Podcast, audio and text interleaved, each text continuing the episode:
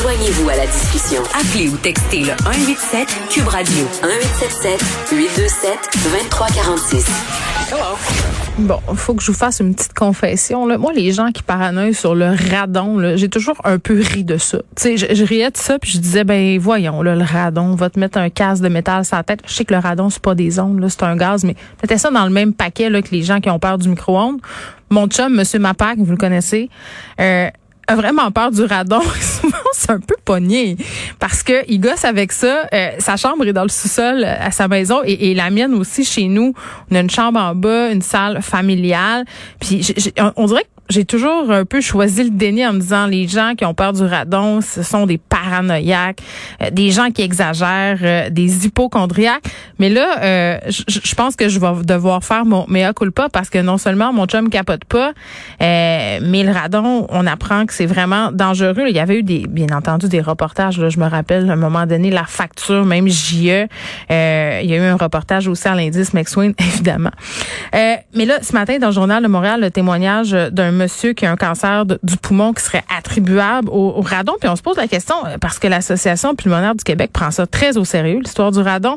Est-ce qu'on prend ça assez sérieusement, la présence de radon euh, dans nos maisons? On est avec Dominique Massy, qui est directrice de l'Association pulmonaire du Québec. Madame Massy, bonjour. Bonjour. Bon, euh, là, je, l'ai fait ma confession. Là, je ris toujours un peu du radon. Euh, J'ai tendance à pas très prendre ça au sérieux, mais je pense qu'il y a un avant puis un après aujourd'hui. Est-ce qu'on peut expliquer aux gens c'est quoi le radon en premier lieu? Ben, le radon, c'est un gaz qui est radioactif, qui est d'origine naturelle, qui provient de la désintégration de l'uranium, qui est présent là dans la croûte terrestre. Mm-hmm. On le retrouve partout à la surface. Euh, à l'extérieur, là, euh, vous en avez aussi, là. Je veux dire, euh, quand vous marchez euh, dehors, là, c'est inodore, c'est hum. incolore et c'est sans saveur. Donc, c'est impossible de le détecter avec nos sens. Bon, et, pourquoi c'est dangereux? les concentrations sont trop élevées dans nos maisons? Pourquoi? Ben, c'est parce que au Canada, les décès attribuables au cancer pulmonaire hum seraient de 16% associés au radon c'est la deuxième cause suite au tabagisme, mais c'est la première cause de cancer du poumon chez le non-fumeur. Et quand on est fumeur, ben ça mm. triple votre chance d'avoir un cancer du poumon. Et si vous êtes un ex-fumeur, ça double. Donc, c'est pour ça qu'on dit qu'il faut parler. Mm-hmm. Ben, ben oui, puis ben, ben, oui, puis là on, apprenait là euh, qu'à votre association on évaluait à 10% les résidences qui respectent pas la ligne sécuritaire. Il y a, des taux là euh, minimaux. Euh, ben, avant on parlait de 10% Puis là c'est plus. Au Québec c'est 17 la ça. moyenne. Oui, et puis il y a des endroits où c'est plus que d'autres. OK, ben est-ce qu'il y a des régions plus touchées justement? Oui, ben on parle naturellement là, de la Gaspésie, les îles de la Madeleine, le Bas-Saint-Laurent, mais euh, différents endroits, mais proches de Montréal aussi. On a quand même euh, dans la région de Québec à 25% Laval 20% je veux dire. Euh, plus on va mesurer, mieux c'est, parce que nous, on en parle depuis 2007. Ça fait 15 ans mm. qu'on parle de radon. Et euh, on a commencé à faire de la mesure euh, avec Santé Canada et le M3S euh, en 2008. Et dans les dernières années, là, les chiffres qu'on a donnés, c'est seulement à partir de 2016 mm. jusqu'à 2021 qu'on a donné. Mais depuis deux ans, mais naturellement, dans le fond, depuis 19 mois, là, avec la mm. pandémie, ben, il y a pas mal plus de gens qui sont dans leur euh, dans leur maison, les enfants aussi qui ont beaucoup étudié. On on prend pas peur au monde, par exemple. Mais moi, ça me fait peur. Ma fille, elle passe 6 heures par jour dans sa chambre à 14 ans, puis elle vit dans sa grotte. Elle est au sous-sol, sa grotte. Fait qu'il faut que je fasse tester mon air, c'est ça que je comprends? Vous pouvez faire tester, mais on partira pas en part. C'est une mesure à long terme là qui va faire que les gens vont avoir le, qui vont ils peuvent développer un cancer du poumon. C'est pas demain matin. je peux dormir ce soir. Vous pouvez dormir ce soir, bien entendu, là, parce que ça fluctue, mm. oui, mais je veux dire, on, on se doit de mesurer parce que c'est important. Pour, bon, on mesure pour la pyrite, on mesure pour plein de trucs. C'est vrai. dans le fond, là, ce qu'on dit aux gens, c'est vous ne laisseriez pas des déchets radioactifs entrer dans votre maison. Pourtant, vous pourriez y être exposé. Alors, on dit C'est fou quand même. Ben, tu sais, le radon tue 1000 Québécois chaque année. Donc, on dit aux gens, ben, écoutez, prenez le temps de mesurer ça hmm. aussi. Et, ben, un coup que c'est mesuré, ben vous allez être en sécurité. Madame Massy, euh, est-ce que si on a un échangeur d'air, ça change quelque chose?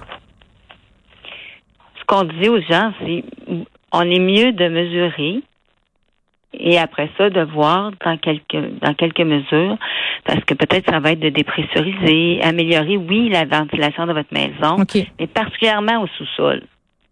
OK, fait qu'un échangeur d'air, ça peut aider, mais il n'y a rien qui remplace un mesure.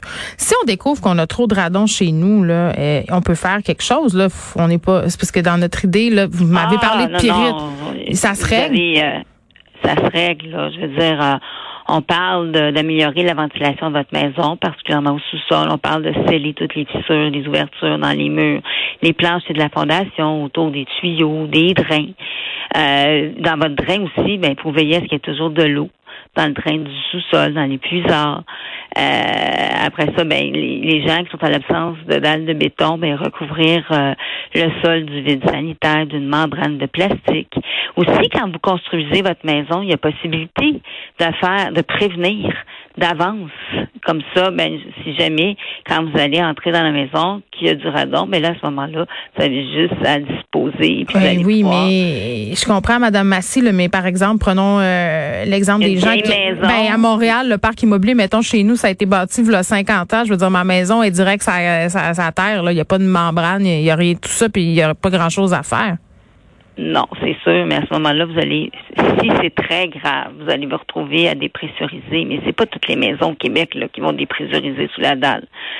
Vous allez probablement faire des corrections, comme je vous dis, mm-hmm. et c'est vraiment on parle pas des maisons à 10 000 becquerels comme on retrouve à certains endroits en, Europe. Là. OK. oui, il y, a du, il y a du radon au Québec, mais il faut quand même... Euh, si c'est plus de 600 becquerels, vous allez corriger en moins d'un an.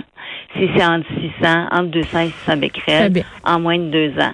Bon, euh, Dominique Massy, merci, qui est directrice de l'Association pulmonaire euh, du Québec. Et on apprenait euh, dans l'article bon du Journal de Montréal où on fait état des choses, là, qu'on peut se procurer un test à l'Association pulmonaire du Québec. Ben, pas à l'association, là, ça se voit un peu partout. faut aller sur Internet, il y en a dans les cacaries aussi, mais qu'en moyenne, ça prend trois mois. Il faut prendre des échantillons d'air pendant trois mois. Ça coûte pas très cher à faire. et après ça, bon, on peut s'en tirer. Là. Je pense qu'il faut retenir, là, comme le disait Mme Massy, que c'est pas nécessairement un dépression de maison. Là. Mais moi, je me posais la question, mettons, tu as une propriété tu trouves du radon dedans. Est-ce que ça fait dépresser la valeur de ta propriété, mettons, que t'avant? Parce que la pyrite, là, c'est un enfer. S'il y a de la pyrite euh, dans tes fondations, il faut quasiment que tu brûles la maison. J'exagère à peine. Euh, donc, j'ai l'impression qu'il y a des gens qui vont encore faire le choix de ne pas savoir. un, ce que tu sais pas, ça fait pas mal. Est-ce que tu sais pas, t'es pas obligé de le déclarer.